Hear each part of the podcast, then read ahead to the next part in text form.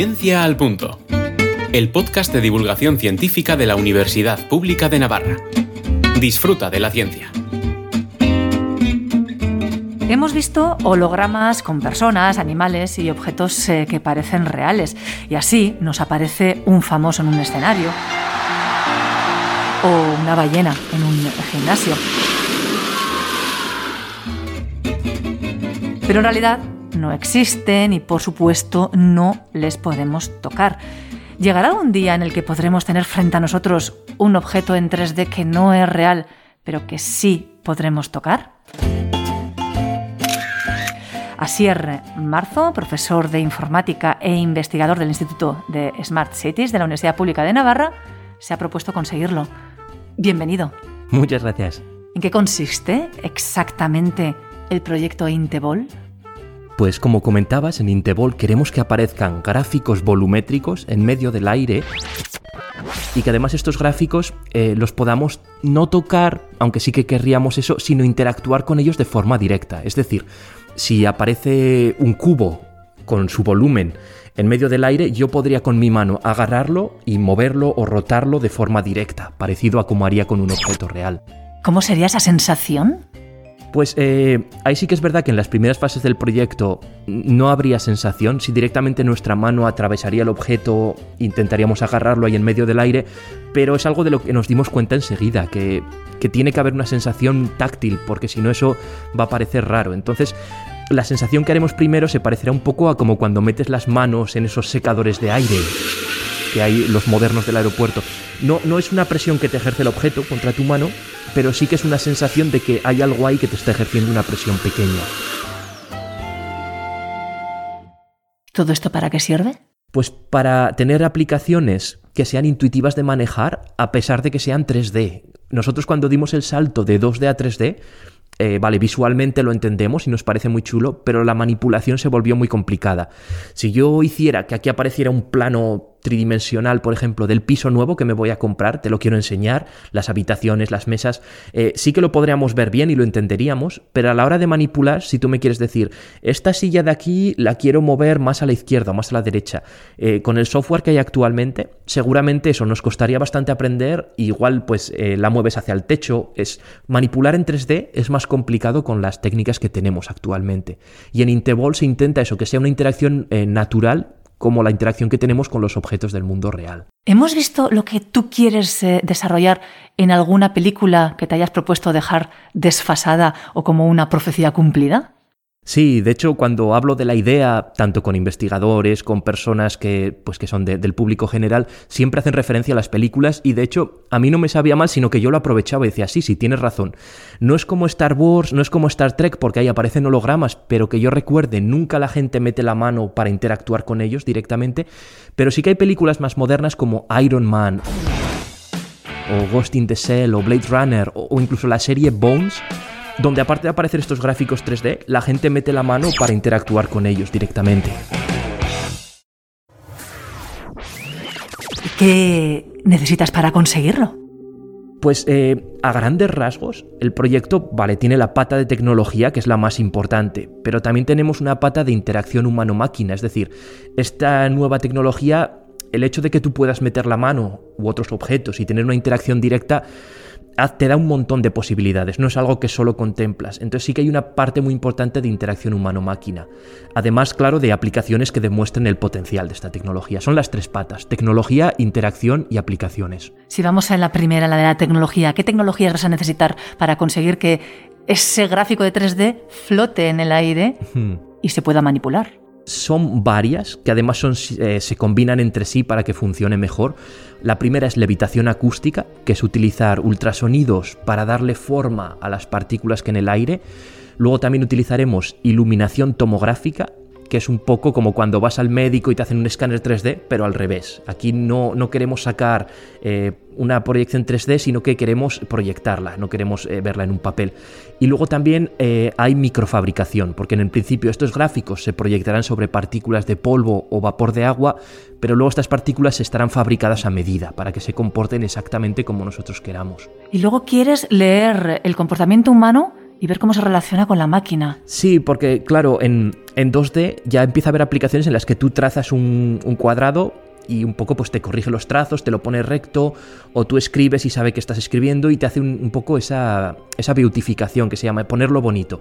En 3D es mucho más complicado y nosotros probamos que si tú le dices a alguien, puedes trazar un objeto en medio del aire, es muy complicado que lo haga bien. Un cubo lo va a intentar hacer y las aristas nunca van a coincidir. Entonces hace falta ahí una inteligencia artificial que vea un poco, interprete lo que tú quieres dibujar y, y lo, lo arregle y lo ponga de forma más entendible. Curioso ese diálogo, ¿no? Que la máquina nos entienda a nosotros. Sí, además no en trazos 2D, que bueno, pues ya se va haciendo, sino que esto tiene que ser en trazos tridimensionales. Ese es el siguiente reto.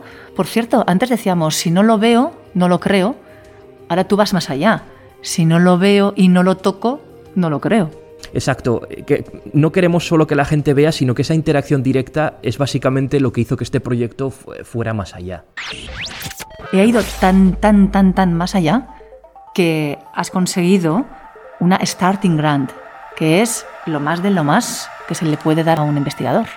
Sí, dentro de la Unión Europea, de las ayudas ERC son las más prestigiosas y tienes, dependiendo de la fase en la que estés, pues la Starting Grant, la Advance o la Consolidator. Pero sí, a nivel de investigación europeo es, por así decirlo, la, la más prestigiosa que existe. Una beca de millón y medio de euros.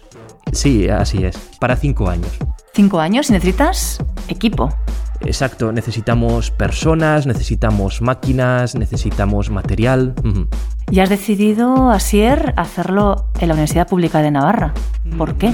Una cosa de estas becas es que no están ligadas a una entidad, son a la persona, son al investigador. Entonces el investigador, cuando le dan un- una de estas becas, empieza a moverse, ¿no? Dice, pues eh, yo me voy a ir a la Universidad de Vigo, yo me voy a ir a la Universidad eh, University College London, ¿no? Y negocias un poco, porque tú te puedes mover con estas becas. Pero yo tenía muy claro que me iba a quedar aquí, en la Universidad Pública de Navarra. ¿Por qué lo tenías tan claro? Pues no sé, porque siento cierta conexión con esta universidad. Yo estudié aquí y aunque luego me he ido varios años fuera, eh, en Burdeos, en Londres, en Bristol, y he visitado muchas universidades, siempre yo me sentía como que pertenecía aquí a la universidad.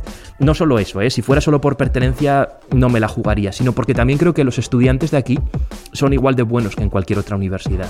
Y además te has propuesto atraer o retornar talento. Exacto, son igual de buenos los estudiantes, lo que pasa es que muchos se han ido fuera o no quieren saber nada de la investigación, porque hemos tenido un pasado bastante malo, donde no salía ninguna plaza, se trabajaba mucho, y yo creo que este talento local sería el más importante de, de atraer hacia el proyecto. ¿Y lo estás consiguiendo? Poco a poco, ya he contactado unos cuantos y unas cuantas y seguiré con este proceso. ¿Qué usos va a poder tener esta tecnología que tú estás investigando y esforzándote en crear? Como he dicho, había una pata que es la de aplicaciones, que es para demostrar para qué sirve esta tecnología.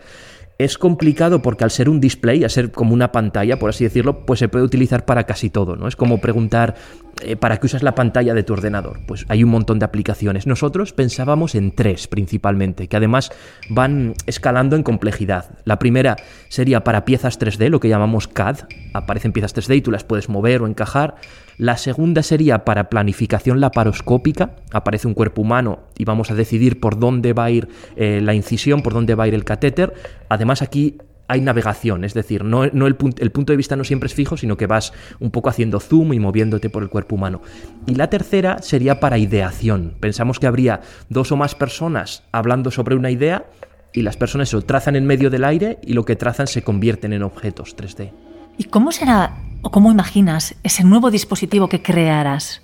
¿Este flotará en el aire? Me lo imagino en una primera, en un primer prototipo muy cutre, será un cubo en el que hay una de las, una de las caras está abierta para que puedas ver y meter la mano y de ahí irá evolucionando. Sí que luego pues será, por ejemplo, solo la parte de la superficie, la mesa y otra superficie arriba y los gráficos aparecerán entre estas dos entre estos dos planos, por así decirlo. Y más adelante sí que me lo imagino directamente proyectado desde una mesa o incluso, ¿por qué no?, desde un móvil. Es decir, que es hasta portable, ¿no? La, la parte es muy pequeñita, la puedes mover y los gráficos que se proyectan son incluso más grandes que el dispositivo. ¿Y en qué fase estás en este instante en el proyecto Intebol? Pues de momento no ha empezado, sí que hemos empezado a preparar papeleos, yo he empezado a buscar personas que podrían encajar y empezaría en octubre. ¿Y has buscado personas de disciplinas tan variadas como? Pues por ejemplo, sí que es verdad que informática es la principal, eh, gráficos 3D, interacción humano-máquina, eh, la parte de programar, pero también buscaba personas del ámbito más de física, de fenómenos físicos, eh, modelado de partículas, de flujos, y también es de psicología.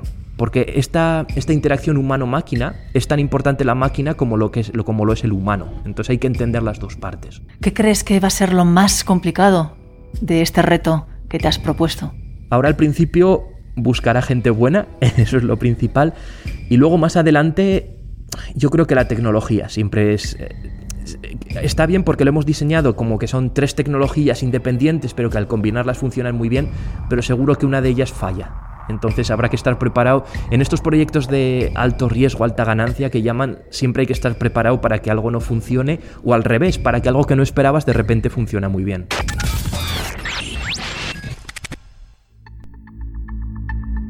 ¿Qué sentiste cuando te anunciaron que habías recibido esta gran beca?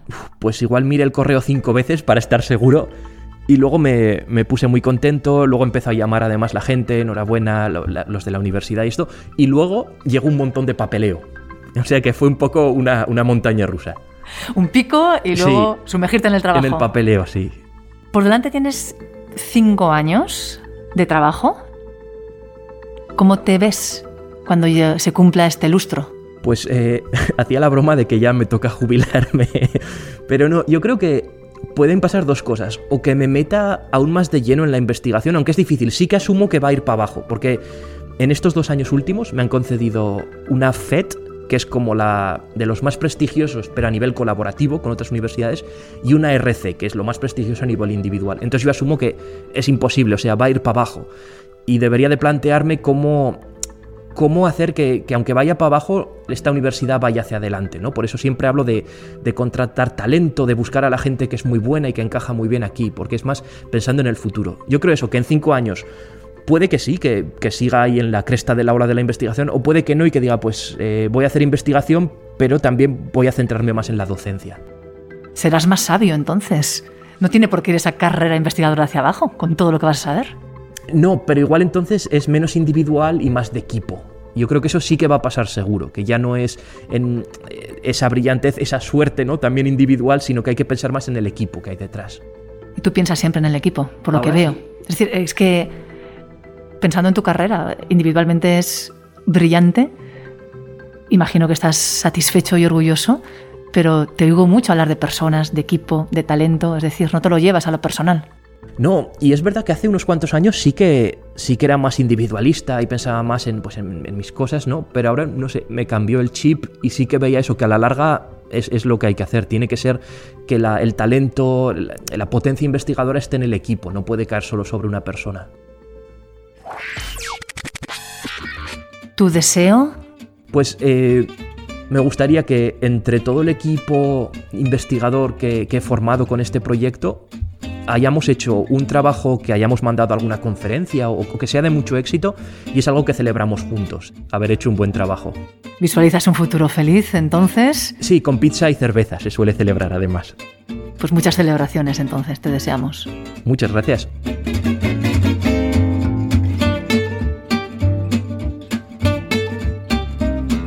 Ciencia al Punto, el podcast de divulgación científica de la Universidad Pública de Navarra directo a tu mente.